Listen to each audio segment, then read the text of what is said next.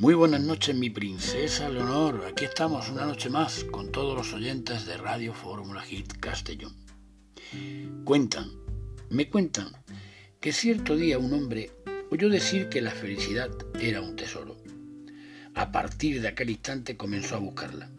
Primero se aventuró por el placer y por todo lo sensual. Luego por el poder y la riqueza. Después por la fama y la gloria. Y así fue recorriendo el mundo del orgullo, del saber, de los viajes, del trabajo, del ocio y de todo cuanto estaba al alcance de su mano.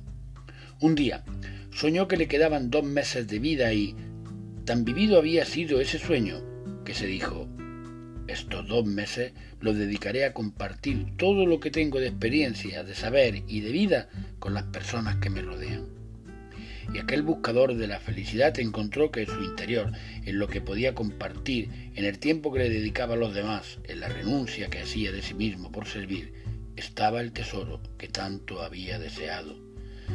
De este modo, comprendió que para ser feliz se necesita amar, aceptar la vida como viene, sentirse querido y valorado y aceptarse como uno es.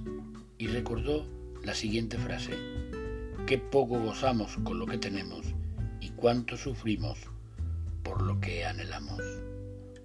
Muy buenas noches, mi querida princesa Leonor.